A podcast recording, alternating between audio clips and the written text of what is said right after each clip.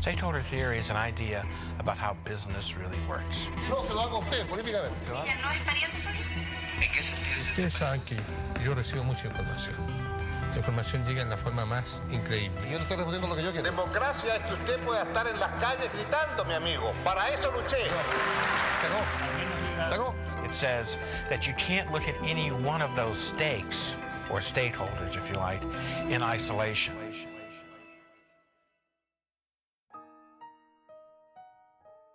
Bienvenidos a un nuevo episodio de Stakeholders. En esta oportunidad nos acompaña Gastón Escudero Poblete. Gastón es abogado y MBA de la Pontificia Universidad Católica de Chile. Tiene un magíster en Humanidades de la Universidad Adolfo Ibáñez. Y es doctor en Gobierno y Cultura de las Organizaciones de la Universidad de Navarra. Además, Gastón es propietario de la famosa cadena comercial Carnes Escudero, una empresa familiar iniciada en el año 55, y es autor del libro que nos convoca hoy día, llamado Bien Común y Stakeholders, la propuesta de Edward Freeman. Gastón, bienvenido a Stakeholders. Muy buenas tardes, Sebastián, y gracias por la invitación. Gastón, el año 2010 publicaste a, a través de Ediciones Universidad de Navarra el libro Bien Común y Stakeholders, la propuesta de Edward Freeman, el cual fue resultado de tu tesis doctoral en Gobierno y Cultura de las Organizaciones de esa universidad. ¿Por qué quisiste hacer tu tesis doctoral sobre la teoría de los stakeholders de Freeman? A ver, yo, eh, si bien estudié Derecho, me titulé de abogado, prácticamente no ejercí. Eh, me, me, atrajo mucho más el mundo empresarial, así que me puse, me, apenas me, me, titulé de abogado, me puse a hacer un, un MBA.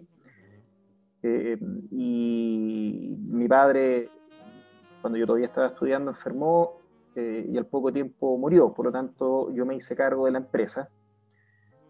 Eh, y, y, el mundo empresarial y de la administración me resultó mucho más atractivo que el derecho.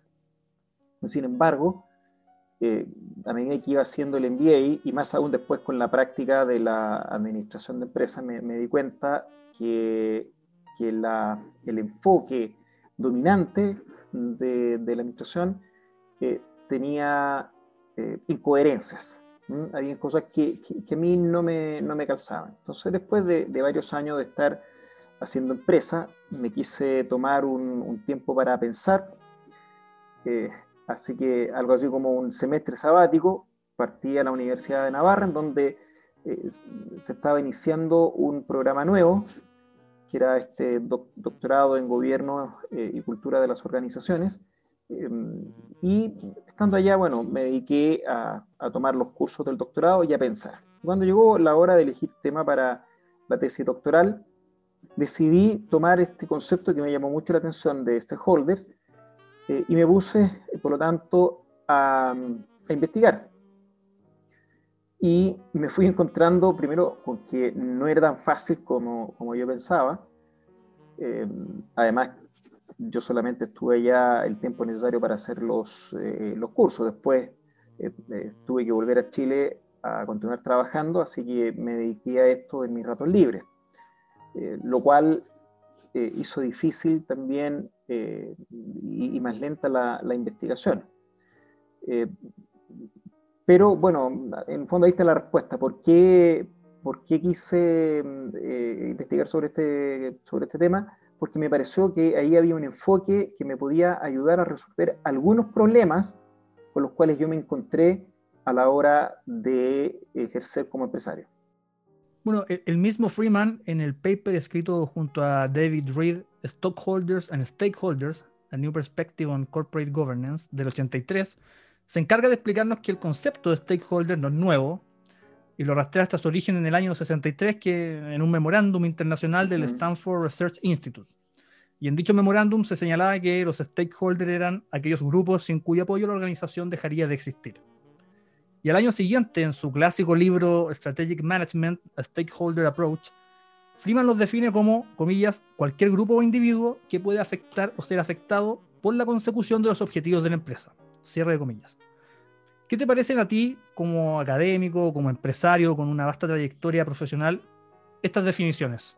Como eh, concepto de trabajo me parece bien, está suficientemente acotada y, es lo suficientemente concreta como para poder eh, como para poder anclar las reflexiones que, que uno, va, que uno va haciendo. Sin embargo, eh, hacia el final de, mi investigación, yo ya dejo claro que eh, el concepto de otro ¿ah? que, tiene, que tiene Freeman, ya voy a explicar esto, es insuficiente.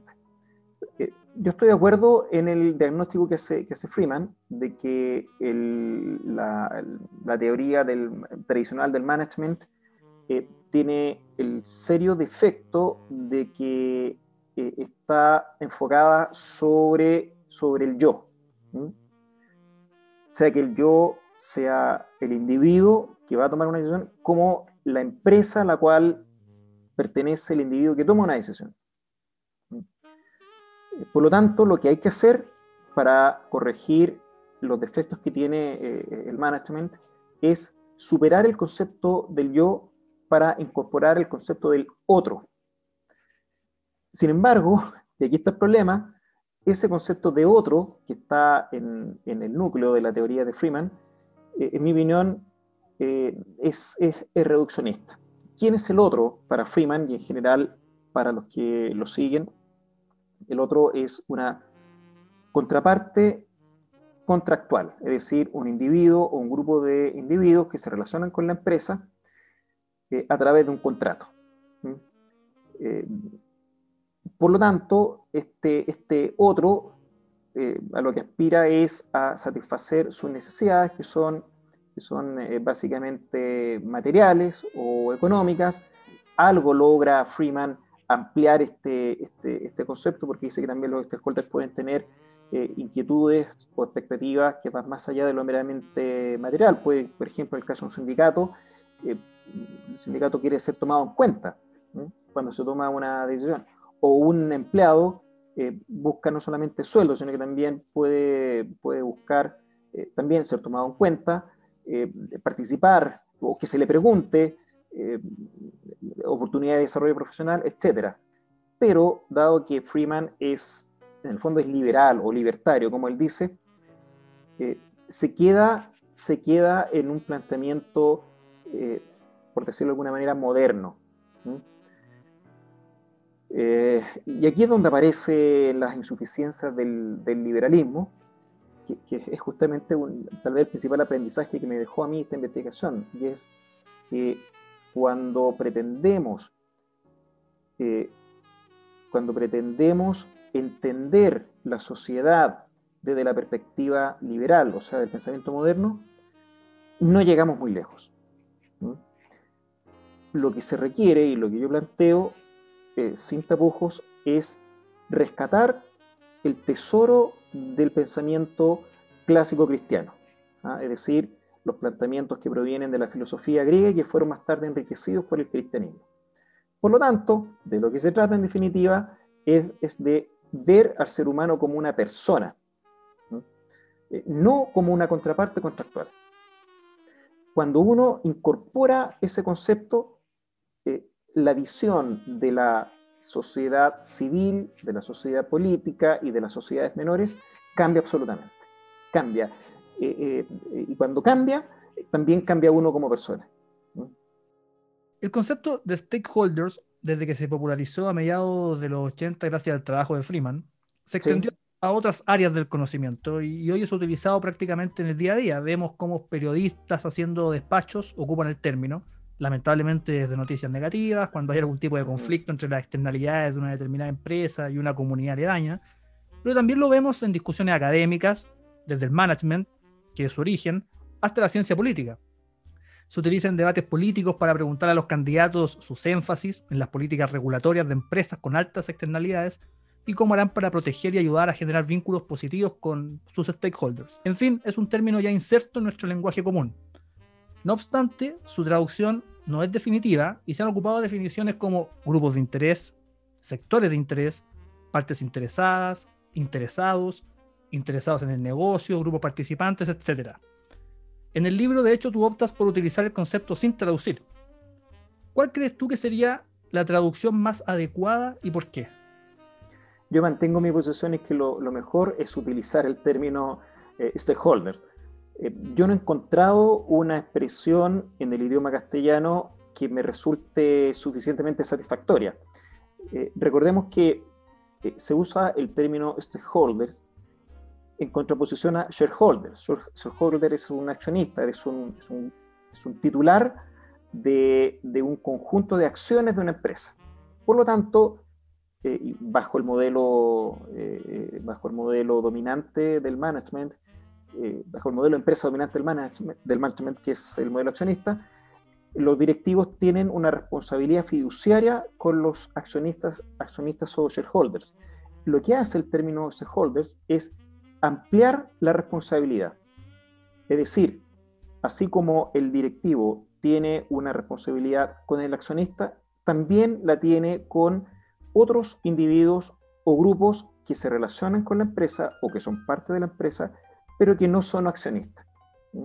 No, no existe en el idioma castellano, creo yo, un concepto que refleje esa superación del concepto de accionista. Tendría que ser algo así como, tendría que ser una deformación del, del término accionista, y no se me ocurre cuál. En 1997, Freeman publica Stakeholder Capitalism and the Value Chain, en donde Freeman hace una caracterización de este tipo de capitalismo. Y, y en la página 194 de, de, de, tu libro, a propósito de este tipo de capitalismo, tú señalas lo siguiente, abro comillas, la ideología de negocios tradicional desconoce el hecho de que la actividad empresarial tiene una dimensión moral que le es inherente, proclamando que los negocios tienen su propia naturaleza separada de consideraciones morales, y que las empresas existen para hacer aquello que los accionistas quieren. Esta visión, basada en la primacía de los accionistas y que Freeman denomina capitalismo de cowboys o de vaquero, conduce a la desconfianza pública hacia las empresas y a una errónea interpretación del proceso básico que hace que las compañías tengan éxito. De aquí que se necesiten nuevas historias o narrativas que reconozcan la dimensión moral de los negocios y al mismo tiempo se correspondan con la realidad. Cierre de comillas ese tipo de capitalismo, el de vaqueros o capitalismo salvaje, como también se ha motejado, gracias a los medios de comunicación y a la diatriba permanente de la izquierda chilena, parecía ser el único capitalismo que tenemos acá en Chile. Idea sustentada, obviamente, en casos de abuso y maltrato laboral, contaminación medioambiental, conflictos con comunidades, etcétera, que han ocurrido. Pero omiten convenientemente los cientos de casos de empresas que trabajan colaborativamente, que pagan sueldos justos, que tienen vínculos armoniosos y positivos con sus comunidades. ¿Cómo ves a tus colegas empresarios y cuál crees que es la forma de entender y practicar la actividad empresarial que hoy predomina en el país? Uf, a ver, eh, no, es, eh, no, es, no es fácil. Yo creo que... Eh, ¿Por qué digo que no es fácil? Porque hay empresarios muy distintos. Eh, eh, yo he visto un gran espíritu patriótico en algunos de mis empresarios, perdón, de mis colegas empresarios, especialmente en aquellos que, que tienen sus propias empresas. O sea, empresas creadas por ellos o creadas por sus padres o por sus abuelos. Eh, por lo tanto, el el, sentido de, la, actividad empresarial para esa persona es muy distinto al que tiene el que es eh, un mero accionista o el que es eh, ejecutivo o gerente en una gran compañía. Habitualmente estos últimos aplican las, teorías o las ideas que recibieron en las universidades, en donde predomina el enfoque de capitalismo salvaje o, o modelo de accionista. Eh, bajo la premisa de que el fin de la empresa es maximizar las ganancias o, en el fondo atender el interés de los, de los accionistas. Yo estoy en absoluto desacuerdo con esa postura. Así lo planteé eh, o lo planteaba cuando era profesor en, en, la eh, Escuela de Economía y Administración de la Universidad Católica. Yo creo que las, las, universidades se han quedado muy atrasadas en, en, su, en en sus posturas, en sus planteamientos, eh, tal vez porque predomina el temor de, de que se meta gente rara a, a tergiversar, eh, en el fondo, temor a dar acogida a planteamientos de izquierda. Eh, el problema es que esta gente, lo, lo, los, los, los egresados de las facultades de Economía y Administración tradicionales terminan haciendo mucho daño y terminan delegitimando el, sistema capitalista. Eh, porque también dan pie para que, eh, para que los socialistas, los partidarios del estatismo, los enemigos de, la iniciativa privada, eh, digan, ven, ven que nosotros tenemos razón. ¿ah? Eh, por lo tanto, se va creando ahí un círculo, un círculo vicioso. Hay que crear narrativas que sean, que sean distintas y en ese sentido la teoría de los stakeholders me parece, me parece un paso importante, me parece un aporte, eh, eh, si bien no es totalmente satisfactoria, pero, pero introduce varios elementos que permiten romper con el casillamiento en que pone a la empresa el modelo de, accionista. Eh, y, cuando uno conversa, cuando yo converso con, con, em, con colegas que, que, tienen empresas familiares, el enfoque es, es muy distinto. Tienen una relación mucho más, estrecha con, con sus colaboradores, tienen un sentido de nación que en general que en general uno no ve en los políticos. Por eso a mí me da mucha rabia cuando los políticos, eh, y a veces son peores los de derecha que los de izquierda, se las vienen a dar de defensores del pueblo y de que eh, en el fondo nos echan a nosotros la culpa de todos los males del país, cuando somos nosotros los que tiramos del carro, somos nosotros los que arriesgamos nuestro patrimonio. Eh, habitualmente los que tenemos empresas de, tipo familiar dependemos totalmente de ellas. Nosotros no, si nos va mal, fregamos. No es que nos cambiemos de empresa, ¿ah? como ocurre con un directivo, un ejecutivo de una gran compañía. No, nosotros estamos eh, tan involucrados en nuestra empresa y muchas veces incluso descuidamos nuestra, nuestro bienestar económico personal. Yo, por ejemplo, hasta hace muy poco, todos mis ahorros, o sea, todo, todo lo que producía mi empresa quedaba en la empresa. Y consideraba que era mi deber patriótico hacerlo así, reinvertir todas las ganancias para hacer crecer la empresa y darle trabajo a más gente. Eh, Después, bueno, las, condiciones eh, creadas por el estallismo eh, de violencia me obligó a mí, yo creo que a muchos de mis colegas, a cambiar, a cambiar un poco el enfoque. Eh, pero, pero por favor, yo lo que pido es que no nos confundan, no nos metan a todos en el mismo saco. yo mismo cometí, siendo empresario joven, cometí errores porque apliqué a rajatabla algunos de los conceptos que aprendí en el MBA y así fue como me di cuenta que, ese, que esa teoría de empresa, el modelo de accionista, estaba mal y que, y que, había que superarla. Y eso fue lo que me motivó a, estudiar, a reflexionar, eh, eh, y, el resultado de esa reflexión eh, es lo que está ahí presentado en ese, en ese libro. Para mí, el empresario es un, es un servidor público, es un, es un articulador social, es el equivalente a lo, no sé si equivalente, pero, por lo menos es análogo a los nobles de la Edad Media. El noble tenía una función de, protección de, los que vivían de alguna manera, bajo su, jurisdicción. Eh, el empresario tiene que ser consciente de que, de que tiene que servir a su país, de que tiene que eh, ser un aporte a la comunidad. No es solamente una máquina de hacer eh, dinero o de creación de riqueza. A veces se da, otras veces no. Pero, pero no ese es el fin. Eh, una empresa es una comunidad de trabajo y lo que hace el empresario es ejercer la labor de gobierno en el sentido amplio, es decir, agrupar a la gente darle un sentido de equipo y marcar eh, ciertos principios que le dan una dirección a lo que se hace en la empresa. Eso es lo que tiene que hacer el empresario. Es un articulador, es un articulador social. Y eso a los políticos les molesta. ¿Por qué? Porque los políticos quieren ellos tener el poder a través del Estado. Entonces ellos conciben, el, ellos conciben la sociedad política con una autoridad política, que es el Estado, eh, y por el otro lado, un conjunto de individuos. Esto es herencia del liberalismo. Eh, entonces, los políticos a los políticos no les gustan los grupos intermedios.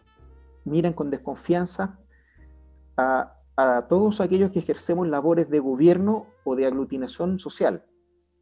Miran con desconfianza a los empresarios, pero también miran con desconfianza a los directores de escuela, miran con desconfianza eh, incluso hoy día a los padres.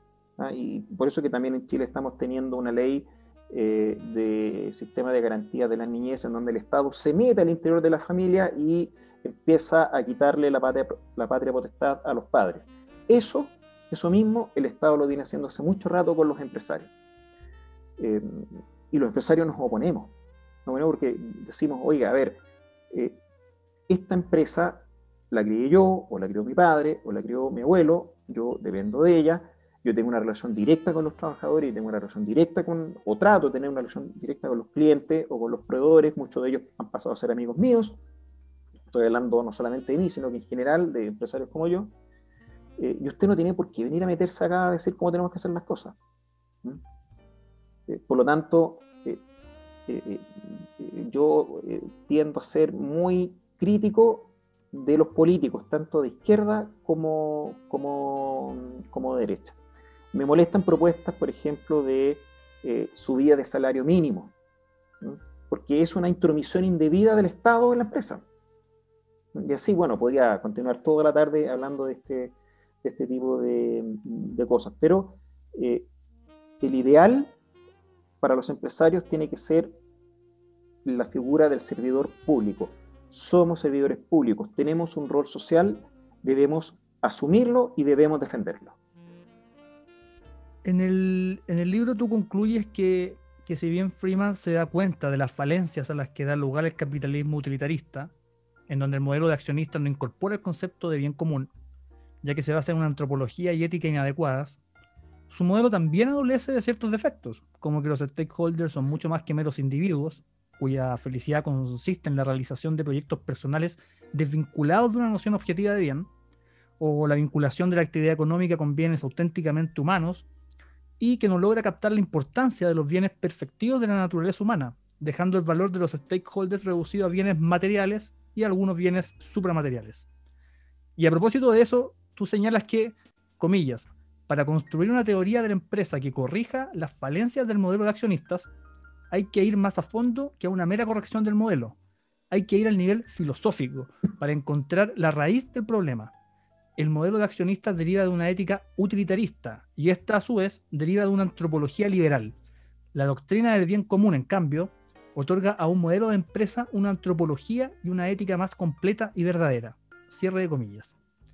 Tú abogas en el libro y propones una teoría de la empresa centrada en las nociones de persona, bien común y justicia de la tradición clásica cristiana. Así es. ¿Cuál es la dimensión práctica de este enfoque y qué implicancias tendría si toda la actividad empresarial se desarrollara en base a ese concepto? ¿Cuáles serían las principales diferencias con lo que vemos mayoritariamente hoy? Eh, eh, a ver, sería muy largo de, explicar. Eh, algo de esto yo asumo en, un artículo que se llama Modelos de Empresa y Ética, que, es posterior al, libro, y en donde yo procuro poner sobre el tapete los elementos de, un modelo de empresa que se llama justamente de bien común, hay otros que le llaman modelo relacional, pero que todavía está en desarrollo, o sea, no está suficientemente eh, eh, planteado por los distintos autores en la, en la, literatura. Pero en el fondo de lo que se trata es de, es de concebir al otro como, como una persona. El término persona es un aporte del cristianismo al pensamiento eh, occidental y es ajeno a la cultura moderna. La cultura moderna, que deriva especialmente del, liberalismo que surge en el siglo XVIII, no habla de persona, habla de individuo el concepto de persona es más amplio, porque asume que cada ser humano tiene una dimensión individual, es decir, que es un uno distinto de otros uno, y por lo tanto valora a cada ser humano eh, por su unicidad, por su diferencia, por, lo, por aquello que lo hace distinto, pero que también eh, eh, asume que hay una dimensión social en, cada ser humano, es decir, así como es cada, cada ser humano es ese individuo también es social. Es decir, para desarrollarse, para perfeccionarse, para, para que el proyecto que está puesto en cada ser humano llegue a ser realidad, requiere la relación con otros. Los bienes de tipo, ya sea material o espiritual, que necesitamos para nuestra perfección o para nuestra eh, en, inglés el, término es el flourishing, el flourishing, el florecimiento humano, los bienes que permiten el florecimiento humano solo se pueden, eh, solo se pueden hacer, solo se pueden obtener mediante relaciones sociales. Es así desde que nacemos hasta que, hasta que morimos. Por lo tanto, el ser humano es relacional. Eh, lo que hace el liberalismo es que borra o, o, en el mejor de los casos, eh, le quita importancia a la dimensión social y pone por encima de todo la dimensión individual. Eh, y por ejemplo, se llega a la noción de que la sociedad es un conjunto de individuos. Falso, la sociedad no es un conjunto de, individuos, la sociedad es un conjunto de sociedades o agrupaciones o comunidades. La primera de las cuales es la familia, pero también están las empresas, los clubes deportivos, los barrios, etc. Eh, la sociedad no es un conjunto de individuos. Por lo tanto, cuando uno, como empresario, eh, quiere ser un servidor público, tiene que tener en cuenta que frente frente a él tiene no, por ejemplo, a un, a un recurso humano, un término que a mí me molesta tremendamente porque, porque eh, eh, eh, subyace ahí una cosificación de la persona. los trabajadores de mi empresa no son meros recursos, son, no son individuos, son personas. para aquellos que, que somos cristianos, en cada trabajador tenemos que ver un hijo de Dios dotado de un alma espiritual y no solo de, de, una corporeidad eh, o materialidad.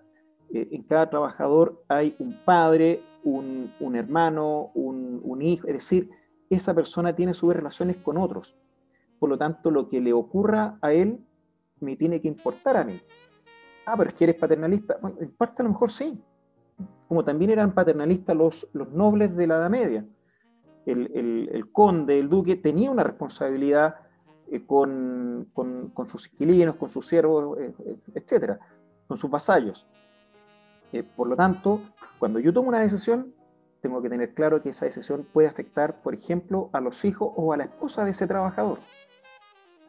Cuando, cuando yo diseño con, con mi gente, con la plana mayor, diseñamos políticas de de atención a público, tenemos que tener en cuenta el horario, tenemos que tener en cuenta eh, cómo, cómo todo aquello que hacemos en la empresa va a afectar a la familia. Entonces, no es llegar y tomar una, una, decisión, no es decir, oye, esta es la decisión, si te gusta, te quedas y si no, te puedes ir. Ojo, porque también eh, eh, hay muchas películas que muestran este tipo de, situaciones. Una de ellas, no, recuerdo cómo se llama, pero, pero sí recuerdo eh, una frase que dice, un hombre que ya llega a una cierta edad de la madurez y es despedido. Entonces él se queja y dice, nosotros éramos una tribu, a mí me privaron de mi tribu. Entonces, no, es, no, es, no es una cosa baladí echar a una persona o em, crear las condiciones para que voluntariamente se vaya. Porque, porque hay ahí, en, cada persona también hay un, hay un conjunto de vínculos con sus compañeros. Hay una realidad humana tremendamente rica, eh, tremendamente importante para, su, para el desarrollo personal de todos, eh, eh, y uno no, no tiene la autoridad moral para desarmar eso. No todo lo que ocurra en la empresa eh, eh, está a mi disposición. Yo soy solamente un servidor, cumplo una función, pero que yo sea el dueño del capital no me hace dueño de las personas que, que, trabajan en mi empresa y menos aún dueño de los vínculos que se generan al interior. Yo más bien tengo que ser un facilitador de, del establecimiento y del desarrollo de esos vínculos. Em, por lo tanto, eh, cuando uno, tratando de, tratando de resumir, cuando uno tiene, tiene claro que al frente tiene una persona, con toda la riqueza que eso implica, las decisiones que uno toma tienen que ser tomadas eh, bajo esa consideración. No pensando solamente en los vínculos contractuales. Por ejemplo, si yo, eh, haciendo abuso de mi poder de negociación, tomo la decisión de extender, la decisión unilateral de extender el plazo de pago a mis proveedores, eh, a ver, caramba, yo puedo estar destruyendo una familia. Yo le debo un respeto a mi proveedor. Ahí hay una persona, hay una familia, hay varias familias que dependen de que yo actúe con responsabilidad. Por lo tanto, si voy a, extender el plazo de pago, tiene que ser primero respecto de todas las obligaciones que se establezcan de aquí en adelante, no las que ya están establecidas. Porque cuando, cuando eh, se hizo una transacción, se hizo sobre la base de determinadas reglas del juego. Yo no, no debo, eh, moralmente no está bien que uno cambie las reglas del juego unilateralmente. Y segundo, tengo también que procurar que esas relaciones sean de largo plazo, ¿no? No se trata de, yo a veces hecho y me río cuando, eh, por ejemplo, me ofrecen un precio un poco más barato, y yo digo, no, no me voy a, no me, no me voy a prostituir por 10 pesos. Por 100 pesos sí que me voy a, prostituir, pero por 10 pesos no. Claro, porque, eh, em, o sea, lo digo riéndome, como que eh, tratando de hacer ver cuando converso con mi gente, que, que el ganar más dinero una transacción, ojo, no, no, es, no es o no debe ser un criterio válido para hacer empresa. Eh, eh, ojo, no, tampoco estoy diciendo que uno tenga que aceptar que le cobres más de lo que, de lo que corresponde, no. Pero, eh, pero ojalá que las relaciones con los proveedores, así también como con los clientes, sean, sean de largo plazo y uno no esté pensando en la ganancia de corto plazo en una transacción puntual. Ah, o sea, a ver, he tratado, Sebastián, de vincular lo más general si tuviera lo más abstracto, que es el concepto de persona, con las decisiones que uno toma en el, en el día a día. Gastón, el, el viernes 18 de octubre del 2019, el día en que este país comenzó su debacle institucional con el estallido delictual, uno de tus locales fue uno de los cientos que terminaron saqueados y destruidos. Tú hiciste un video en el cual mostrabas cómo había quedado el local y, todos los daños ocasionados. Ese video se hizo viral y muchas personas pudieron conocer de primera fuente una de las consecuencias del estallido. A casi dos años de esos sucesos, ¿cómo has visto el camino que tomó el país a raíz de esos acontecimientos y qué esperas de este proceso constituyente en el que nos encontramos?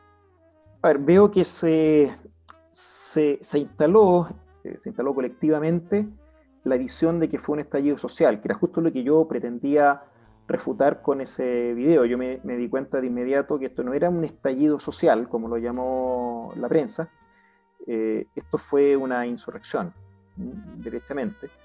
Eh, nosotros nos enteramos prácticamente en tiempo real de lo que estaba pasando, digo nosotros mi empresa, porque teníamos cámaras eh, en, el, local, por lo tanto cuando, cuando la turba empezó ya a romper las, cortinas de eh, que, que, sellaban la entrada del local, eh, el, supervisor a cargo vio esto, llamó a carabineros y la subcomisaría del lugar estaba siendo atacada también al mismo tiempo. Eh, por lo tanto, esto no podía ser casualidad, esto era un plan. y al día siguiente, cuando fui a ver mi local, yo pasé toda esa noche sabiendo que el local me lo, me lo estaban destruyendo.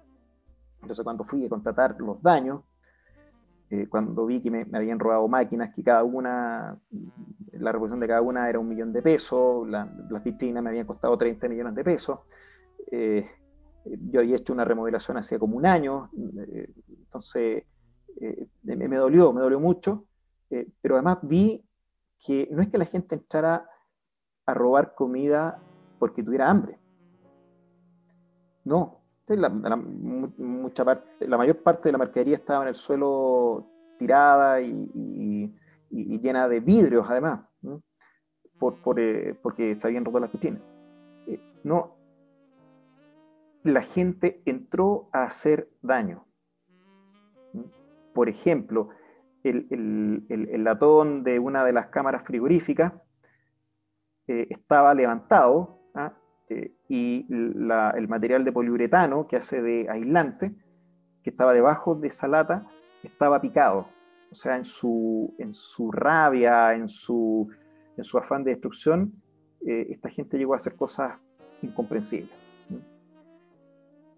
Eh, por lo tanto, lamentablemente se instaló la idea de que esto era un, un, estallido social, que nunca lo fue. Eh, luego, toda esa gente que participó en esa marcha multitudinaria, que dicen que era un millón, un millón doscientas mil personas, yo creo que no, no, yo creo que fue menos, pero bueno, eh, mucha gente participó. En el fondo, esa fue una validación de la violencia. Cosa que finalmente hicieron eh, también los medios de, comunicación y los políticos, tanto de izquierda como de derecha, cuando, cuando entregaron la constitución. Si eso no se hace, porque cuando entregan la constitución, entregan nuestras libertades. Eh, no, y no, solamente la libertad para disponer de mi propiedad, sino que también mi derecho preferente sobre la educación de mis hijos, mi libertad de culto,